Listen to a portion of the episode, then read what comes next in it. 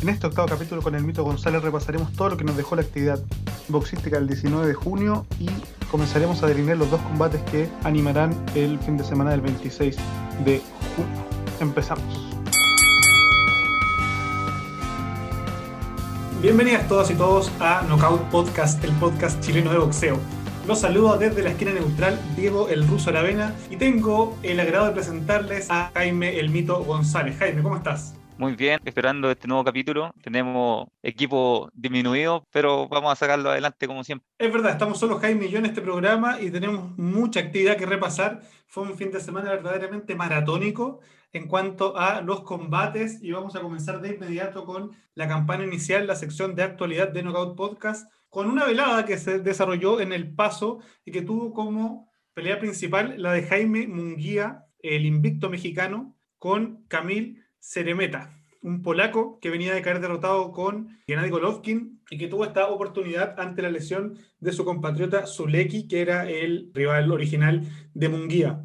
Munguía era el enorme favorito y respondió a ese favoritismo, derrotó en seis asaltos al polaco, manteniendo un dominio muy claro de hecho, gracias a los compañeros de CompuBox, a quienes siempre citamos en este programa, podemos ver cómo ese dominio se tradujo en cifras. Jaime Munguía conectó en 178 oportunidades a Ceremeta, mientras el polaco solo logró 72 golpes frente al mexicano. El dominio de, de Munguía se vio sobre todo acrecentado en el sexto round, donde conectó en 53 oportunidades al polaco contra solo 11 golpes de Ceremeta.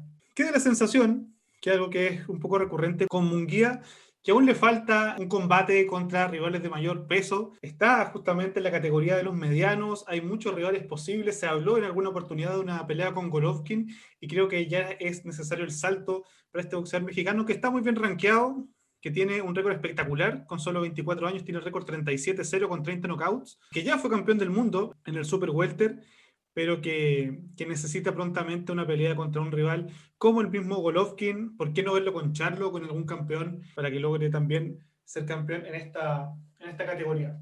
Vimos también, Mito, y te voy a pedir tu opinión sobre esta, este combate, la verdadera batalla que se dio entre Charlo y Juan Macías Montiel, el mexicano que llegaba como comparsa, que se esperaba que fuera noqueado en menos de tres asaltos y que sin embargo lentamente se fue convenciendo de que podía dar pelea y si bien nunca estuvo cerca en las tarjetas de los jueces, fue capaz de aguantarle los 12 asaltos a Charlo. ¿Qué te pareció ese combate?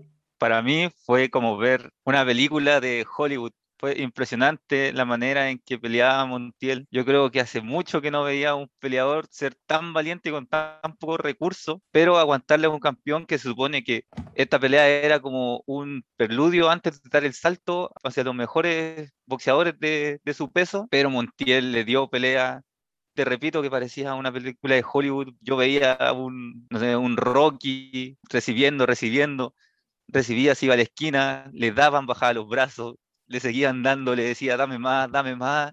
Era impresionante, más encima, en la mayoría de los asaltos se veía como que era imposible que tocara a, Yermel, pero después de escuchar la esquina como en, dos minutos de descanso en distintos rounds, se veía como que esa era la estrategia que tenía, de aguantar los primeros seis rounds, que te golpeara todo lo que quisiera y si tú no te caí, vaya a poder sacar algo bueno en la pelea y al final se llevó dos o tres rounds en la última parte de la pelea y de hecho con ganchos casi bota a Germel que hubiera sido impresionante, hubiera sido totalmente hollywoodense, pero no lo alcanzó, se quedó corto, yo creo que en un round más podía haber sido más parejo y yo creo que hubiera hecho la hazaña.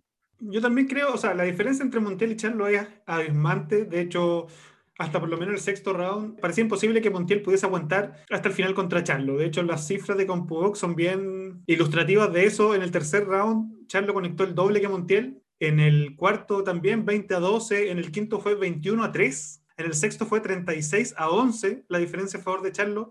Y eso, esa diferencia se mantuvo hasta más o menos el noveno round, cuando ya se empezó a, a cortar esa brecha. Sobre todo porque Charlo empezó a cansarse Montiel, como bien decía el mito, en un momento em, conectó a Charlo, lo hizo tambalear, pero sin embargo, Charlo cuando empezaba a boxear, sobre todo escondiéndose detrás del jab, eh, marcaba diferencias muy notables, ¿no? Y más allá de que Montiel pareció disfrutar la pelea en algunos momentos, aunque la sufrió también, sobre todo en el sexto asalto cuando estuvo a punto de caer, fue capaz de, sortear, estuvo en aguas profundas y salió a flote, y de hecho tuvo en su momento eh, alguna pequeña ventana de oportunidad frente a un Charlo que se vio superior, pero que como bien decía el mito, no pegó ese salto que uno esperaba, sobre todo cuando estaba hablando de pelear con Golovkin o de desafiar al mismísimo Canelo Álvarez. De hecho, eso es lo que decían que era como que estaba buscando desde antes de esta pelea como opción para, para pelear contra el Canelo, pero si a este boxeador que parecía un saco de, boxeo no lo pudiste bajar, no lo, no lo noqueaste, Canelo que tiene mucha más cintura y mucho más recursos, yo creo que se lo come vivo en cinco rounds dependiendo de cuándo empiece a apretar, porque como sabemos Canelo siempre empieza lento, con dos, tres rounds de reconocimiento y después cuando mete un cambio más se nota demasiado. Yo creo que aún le falta a Charlo para poder pelear con Canelo. Sí, creo que queda la misma sensación. Y fue una pelea bastante entretenida, ¿no? Sobre todo uno como espectador neutral, eh, ver este tipo de, manifestaciones de Montiel, donde puso como el espectáculo y la deportividad por delante, ¿no? O sea, en algún momento se podría haber dejado caer y estaba bien también. En el sexto, sobre todo, que sufrió mucho castigo. Pero, pero fue capaz de disfrutar, como tú decías, le hacía gestos a Charlo, lo invitaba, lo provocaba, empezaba a cortar distancia, iba siempre para adelante y eso se agradece y, como decía, le abre las puertas también a, una segunda mitad de su carrera que puede ser interesante porque, bueno, fue capaz de aguantar a un campeón invicto y que es campeón hace mucho tiempo en, la categoría. Y a propósito de campeones, quería introducir la pelea de tu regalón, por fin pudimos ver, aunque fuera por poco tiempo, a Naoya, el monstruo, Inoue, quien tuvo una breve pero muy maciza presentación frente a Michael Dasmarinas. ¿Qué te pareció ese combate? debería decir lo que he dicho todo, todos los capítulos que sale Inoue en nuestro podcast, que está bien apodado como el monstruo. Se ve que es súper tranquilo, sabe cuándo pelear, sabe cuándo, cuándo recogerse. Tiene un, un, un, sentido del boxeo sobrenatural hasta porque pega fuerte, sabe recibir. Le han dado, como hemos visto, por ejemplo, la pelea contra Nito Donaire, y se muestra tranquilo hasta cuando tiene la pelea ganada, no, no se le calientan los guantes al, al, conectar uno bueno, no se le calientan los guantes y se va hacia adelante, espera, sabe que va ganando, sabe que puede noquear y noquea en el momento justo, ni más ni menos. De hecho, yo di la predicción de que iba a noquear en el cuarto y noqueó en el tercero cuando quedan 10 segundos para terminar el tercer round. Entonces, como era es demasiado como metódico hasta que hasta podéis como casi predecirlo porque es un fuera de serie. Sí, tres cosas a propósito de la pelea. La primera es que la diferencia de golpe frente a Marina conectó 38 veces al filipino. El filipino solamente conectó en 12 ocasiones a, al monstruo, que eso ya manifiesta como la enorme distancia que había entre los dos. Lo segundo es que, como bien decías tú, es muy metódico en la destrucción de sus rivales. ¿no? Tiene algo parecido un poco al, al mejor Golovkin, ese verdadero monstruo también de la división de los medianos en ese caso, 2012 más o menos en adelante, cuando hacía lo mismo de forma muy metódica, iba destruyendo a su oponente. Uno sabía que en la segunda mitad de la pelea lo más probable es que cayeran, ¿no? Y aquí uno siente lo mismo con Naoya, quien es capaz de, de forma muy tranquila, muy constante, ir destruyendo lentamente, en este caso, un Marinas que llegó y empezó la pelea con mucha movilidad hasta que el japonés lo logró conectar la primera vez y con eso cambió totalmente el curso de la pelea. Y el tercer punto, y con esto quería tu opinión también, Jaime, es que poco antes de que comenzara el combate de Inoue, se anunció que el 14 de agosto John Riel Casimero y Nonito Donaire van a unificar los dos títulos del peso gallo que no tiene Inoue. Es decir, el 14 de agosto en la noche, una vez que ya termine esa pelea, vamos a tener solo dos campeones para los cuatro cinturones en el peso gallo y pareciera que en el horizonte cercano podría haber una unificación total del peso gallo. ¿Qué te parece? Yo creo que eso es lo único que le falta a Inoue para casi obligarse a subir de, división, porque no le gana a nadie en esta división y cuando pelea se muestra demasiado superior a los demás rivales, siendo que no son rivales que estén bajo, bajo de ranking o bajo en, en récord. Por ejemplo, el Marina era el primer, el primer vacante y lo noqueó en tres rounds. el único requisito que le faltaría para subir. Más aún si podría volver a pelear contra Nonito Donaire, que fue un peleón el por el campeonato donde pelearon. Sería una, una prueba interesante y muy divertida de ver para todos los boxeadores que vemos esa división con gran cariño. Es verdad, y pareciera que también podría pelear con Rigondeau por otro de los cinco de los cinco cinturones en el fondo, pero a lo mejor si Naoya lograse unificar esos cuatro cinturones, ya podría pensar en el salto al siguiente peso, donde hay otros campeones muy interesantes. Eh, Brandon Figueroa, por ejemplo, quien vimos hace un par de semanas no quedara la Pantera Neri. Está también Ahmad Aliev, el campeón uzbeco, Stephen Falton. Entonces, a lo mejor a, a Naoya, si es que logra efectivamente unificar, ya vendría a ser la hora de, pegar su, a lo mejor su último salto en términos de peso, sigue siendo joven, tiene 28 años, pero pareciera que esta división, si es que logra unificar, ya le queda pequeña. Y a propósito de los uzbecos, en el siguiente combate que vamos a revisar fue el coestelar junto a el combate de Munguía que decíamos al principio, y era una prueba de fuego para un miembro de la generación dorada del el boxeo uzbeco. Estoy hablando de Bektemir de Bully Melikusiev, quien tenía un combate donde era favorito frente a Gabriel Rosado. Eh, famoso Gabriel Rosado que ha peleado contra muchos de los mejores en los medianos, que hace no tanto tiempo subió ya al super mediano. Venía de una derrota contra Danny Jacobs, donde Rosado pareció recuperar su mejor forma. De hecho, uno puede ver en lo estrecho de las tarjetas que Jacobs ganó apenas, si es que no lo aventajó Rosado, sobre todo por el final de la pelea. Y, tenía este interesante combate Melikusiev, que tiene solo 25 años, quien llegaba con un récord de 7-0, con 6 knockouts, que fue medallista olímpico de plata en Río 2016, y es parte de una generación uzbeca que tiene boxeadores muy interesantes que vienen de, de tener buenos récords amateur y sobre todo olímpicos. Estoy hablando de el campeón en el Super Gallo Murodian Ahmadaliev, por ejemplo, Mm. quien ya es campeón en dos cinturones y que podría ser un rival si es que Naoya Inoue, por ejemplo, sigue subiendo. Ahmad tiene solo nueve peleas como profesional y ya tiene dos cinturones. Estoy hablando de Chakram Giyasov, quien en el super ligero tiene 11 peleas, ya está bien rankeado y podríamos nosotros esperar que tuviese una pelea o por un título internacional o derechamente por un título mundial. El mismo Israel Madrimov, ¿no? The Dream, que tiene solo 26 años, que está bien rankeado en el Super Welter, que tiene un récord de 7-0 toda esta generación de enormes boxeadores uzbecos, em, que la mayoría todavía no ha sido derrotado, que están haciendo sus primeras armas o que ya están em, cerca de disputar títulos mundiales, tenía en uno de sus mejores representantes a Bektemir Melikusiev.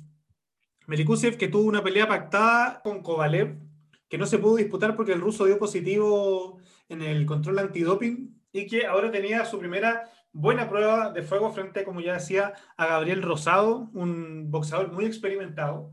Alcanzaron a disputar tres rounds. En el primero, Melikusiev votó a Gabriel Rosado con un fuerte golpe al cuerpo. Estaba dominando la pelea a su antojo. Parecía que, que el knockout era cosa de tiempo. De hecho, en los datos de CompuBox, en el total de la pelea, Melikusev conectó en 42 oportunidades a Rosado contra solo 10 golpes del norteamericano. El primer round fue 11 a 1, el segundo 23 a 7 y el tercero 8 a 2. Un dominio total y absoluto de el bully Melikusev, hasta que, inesperadamente, en el tercer asalto, mientras tenía acorralado a Rosado en una esquina, Rosado sacó un volado de derecha mientras esquivaba un golpe, conectó a Melikusev, quien cayó totalmente noqueado a la lona. Con esto, Rosado, además de anotarse una victoria espectacular y un knockout que es candidato a knockout del año, le da una derrota particularmente dolorosa, creo yo, a Melekusiev y que pone un poco en perspectiva también la ilusionante trayectoria de esta generación olímpica uzbeca. Parecían intocables, parecía que su ascenso era particularmente rápido, casi ninguno tiene 11, eh, más de 10 peleas, solo eh, que tiene 11 todos están cerca de títulos mundiales, están rankeados entre los 20 mejores de su división. Incluso Akhmadaliev ya es campeón con dos cinturones. Y, esta es la primera derrota importante que tiene uno de ellos. Melikusiev necesitaba ya eh, dar el salto de calidad. Creo que Rosado era un buen rival para ver para qué estaba el, el. Y creo que una derrota que lo hace retroceder bastante, que va a necesitar un tiempo para poder volver a, a pelear y sobre todo elegir otra vez muy bien sus rivales para que ahora no tenga este tipo de, de sorpresas que, como digo, es muy doloroso porque le pone un freno en seco a una carrera que venía creciendo de forma acelerada para un boxeador que es muy joven, solo 25 años, que es zurdo, que pega muy fuerte, pero que lo encontraron mal parado y que con un solo golpe cambiaron el destino de su carrera, por lo menos por ahora. Y para terminar este apartado particularmente noticioso el día de hoy, con muchísima actualidad, repasamos el combate de José Argel El Comando, que disputó en Estados Unidos un título continental frente al invicto Javon Garnett, quien se presentaba con un 9-0 contra un 8-1 con el que se subió el comando al cuadrilátero en Miami. El combate fue a 10 rounds y el chileno perdió con unas tarjetas que a lo mejor son un poco discutibles. Resultaron tal vez más expresivas de lo que en realidad uno pudo ver en la, en la transmisión, donde se vieron rounds muy parejos, sobre todo los primeros y los últimos donde el chileno se vio particularmente sólido. Las tarjetas fueron 98-91, 97-92 y 97-92, muy discutibles todas, por cierto. Sin embargo, quedamos con la sensación de que el comando hizo una buena pelea, tal como venía de la pelea anterior, donde fue derrotado también en Estados Unidos, pero que, había, que dejó buenas sensaciones, que fue una pelea pareja y que dio espectáculo sobre todo, fue siempre hacia adelante y la pelea tuvo muchísimos intercambios. Quiero destacar de que para el comando es un gran salto, un gran logro estar peleando en Estados Unidos, dado de que rumoreaba que el 2020 podía haber peleado el título nacional de peso pluma contra nuestro conocido y entrevistado Junior Cruzat, que era un rumor que se daba por julio del 2020 que gracias a la pandemia y a la precaria situación que tenemos en el deporte nacional no se pudo dar. Así que mientras gane experiencia ya, pierda o gane, y si se muestra bien parado en las peleas, es un gran logro para nosotros como chilenos y, como, y seguidores del boxeo chileno. Sí, es verdad. Ha dado buenos espectáculos. De hecho, consiguió esta pelea justamente porque dejó una buena impresión en la pelea anterior, donde cayó también por puntos de forma, de forma estrecha. Y es de esperar que el comando tenga, tenga una tercera oportunidad en el extranjero, que logre también volver a Chile a tener buenas peleas. Cayó contra Otar Eranosian, que venía invicto, y con Javon Garnett, que también venía invicto, ambas peleas desarrolladas en Estados Unidos. Con esto, damos por cerrada la primera parte del programa, agradeciendo que la pelea que estaba pactada entre George Cambosos y Teofimo López, eh, por tres de los títulos ligeros que tiene Teofimo, se haya suspendido, porque si no hubiéramos tenido una sección aún más larga respecto a la actualidad, que fue un, vendaval de boxeo verdaderamente esta semana, y con muchas expectativas para lo que viene después. Porque, como vamos a repasar en, en, la campana final, se vienen también dos combates muy interesantes el fin de semana del 26 de junio. En la campana final empezamos a degustar ya los combates que van a venir el próximo fin de semana y el sábado tenemos dos combates uno por el título, de hecho una unificación en los superligeros, y otro combate que si bien no es por el título, es con dos rivales con mucha historia y que va a ser un combate muy entretenido también. Empezamos con Gervonta Davis, quien va a enfrentar a Mario Barrios en un combate de unificación en el peso superligero. Jaime, ¿qué esperas de este combate? Viendo los dos rivales, sus récords, su forma de pelear y su número de knockouts, este combate va a terminar va a ser una batalla campal donde va a terminar con alguno de los dos besando la lona hasta los 10 segundos. No puedo, no puedo pensar cómo uno de los dos va a llegar hasta los, hasta los 12 rounds que tienen pactado. Es verdad, yo tengo expectativas muy similares. Creo que va a ser un buen, un buen apronte para Gervonta Davis, que en, en, su última pelea tuvo ese knockout espectacular frente a Leo Santa Cruz.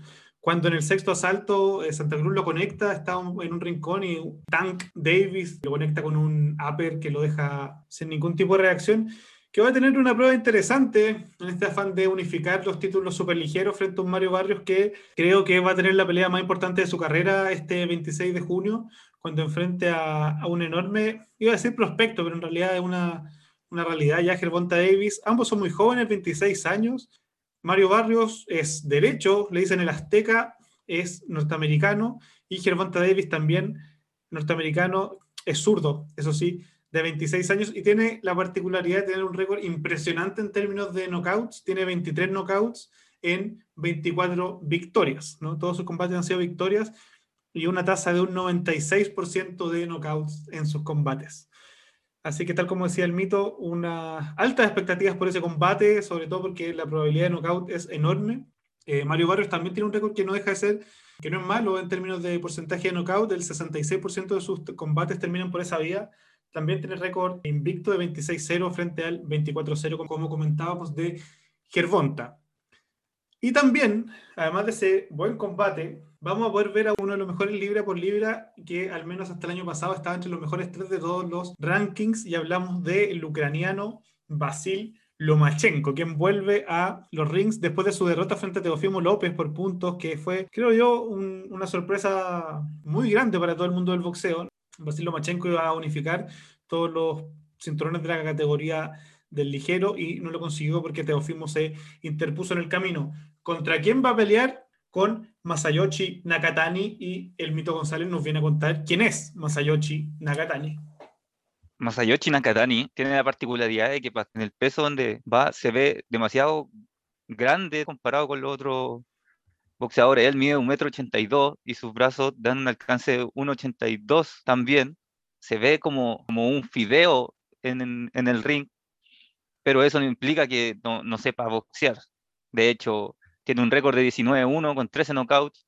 La única pelea que ha perdido fue justamente con el mismo que derrotó a Basil Lomachenko, Teófilo López, pero yo creo que en lo anímico puede estar un poco mejor porque él ya tuvo una pelea antes de la derrota contra Teófimo contra Félix Berbejo, en la cual se vio muy complicado, de hecho tocó la lona y en el noveno round logró dar la vuelta y noquear a, a Félix Berbejo en el único, por así decir, error que tuvo Félix en, en la pelea fue a lanzar un golpe demasiado abierto y lo leyó Nakatani y pum, con su alcance le dio antes que le dieran a él y al suelo. Yo creo que va a ser una pelea muy entretenida. Lo que le doy sí a Lomachenko en esta pelea como para darle puntos a favor son uno, la posición zurda que a muchos boxeadores les le molesta te cambia el estilo, te cambia el, timing, la forma de lanzar tus golpes se cambia y que las piernas de Lomachenko yo creo que son mucho más veloces que las de... y el estilo de Lomachenko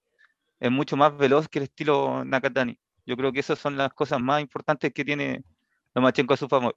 Y como dije anteriormente, Nakatani tiene su alcance de brazo, su alcance de cuerpo. Yo creo que Loma tiene que golpear el cuerpo yo creo que no, no va a alcanzar a tocar la cabeza a menos que le pegue una contra o lo pille muy mal parado a Nakatani. Sí, de hecho la diferencia de altura es bien importante. Lomachenko mide 1,70 y Nakatani mide 1,82, ¿no? 12 centímetros de, de, diferencia que puede ser bien importante. Importante también, justo para profundizar lo que decía Jaime, esa pelea con Félix Verdejo, que fue bien llamativa. Nakatani fue a la lona en el round 1 y en el round 4 parecía que, que, tenía la pelea en el bolsillo, de hecho iba ganando con cierta claridad en las tres tarjetas. Sin embargo, en el noveno round, como bien decía el mito, Nakatani lo conecta, Verdejo va al suelo, se levanta, lo vuelve a botar y de ahí ya no volvió a levantarse, fue el knockout técnico de, de Nakatani. Entonces, es un rival peligroso, muy duro, eh, y va a ser un rival que va a poner en problemas, es un rival experimentado, derecho, tiene 32 años, y Lomachenko, de 33, uno de los mejores boxeadores de, la última década, sin duda, dejó dudas justamente frente a Teófimo. Entró demasiado calmo y cuando empezó a acelerar ya le fue imposible remontar el combate. Y ahora tiene esta pelea con Nakatani en la cual tiene como que volver a demostrar, a caminar el camino que, que se enredó completamente, todos los pasos que retrocedió en ese combate contra Teófimo un Lomachenko que bien vale la pena preguntarse si es que volverá a, su plenitud boxística. Un enorme boxeador que yo creo que nadie tiene duda respecto de su calidad, campeón eh, con muy pocas peleas del título en el peso pluma, ¿no? En su tercera pelea ya era campeón del peso pluma.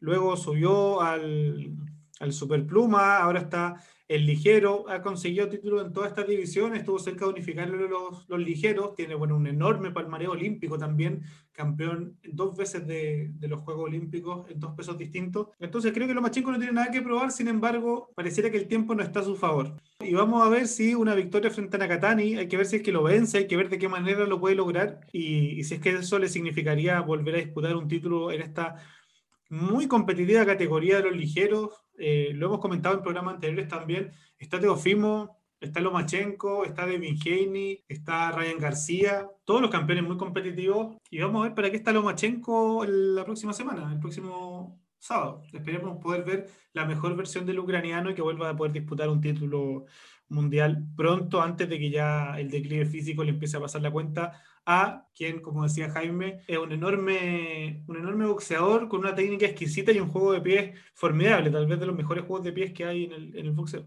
Y con ese anticipo de los dos combates, tanto de el retorno de Gervonta Davis contra Mario Barrios como el de Nakatani contra Lomachenko, nos despedimos por esta semana. No olviden revisar el contenido que estamos subiendo constantemente a nuestra página web, una cuenta Wix que se llama Knockout Podcast. Nos pueden seguir en Twitter, en Instagram, como Knockout Podcast. Ahí vamos a estar subiendo justamente los, los textos que estamos escribiendo. Subimos también los capítulos y los mejores momentos de, de, los episodios. Todos nuestros capítulos están también disponibles no solo en Spotify, sino también en YouTube.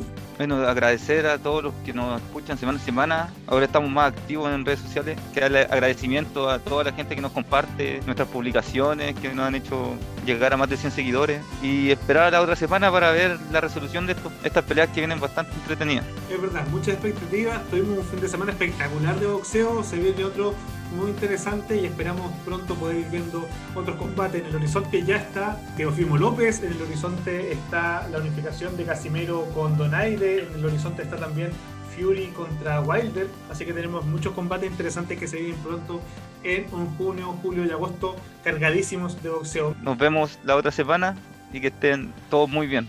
Chao, chao.